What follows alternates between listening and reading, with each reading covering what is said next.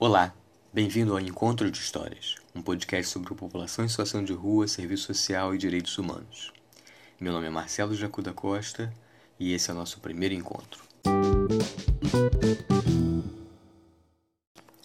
Eu estava com um grupo de sem-tetos na igreja. Era um sábado à tarde, a gente fazia sempre uma reunião com eles lá. E tinha um tempo para tomar banho, a gente tinha um lanche e sempre batia um papo sobre como é que saía da rua, como é que a gente podia se ajudar naquela situação. Nesse sábado, nesse dia, eh, um outro grupo da igreja estava ao lado, numa cozinha, eh, preparando um almoço que seria servido no dia seguinte, no domingo, e na verdade seria vendido no domingo para arrecadar fundos para um outro programa da igreja. E eu comecei a ficar preocupado com aquele almoço, com aquela situação, porque o cheiro da carne assada estava muito bom. E eu falei, não vai demorar muito, alguém vai vir aqui pedir essa comida e eu não tinha como dar essa comida, não era minha. E não deu outra, daqui a pouco veio um falar comigo.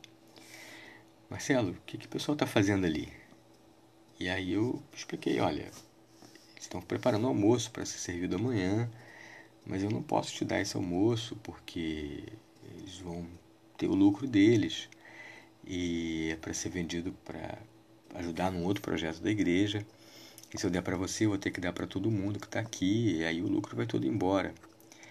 E eu tô olhando ele com uma cara meio contrariada, e ao mesmo tempo eu tô entendendo que o cara tá com fome, era 4, 5 horas da tarde, no sábado, e ele e tinha comida ali, né?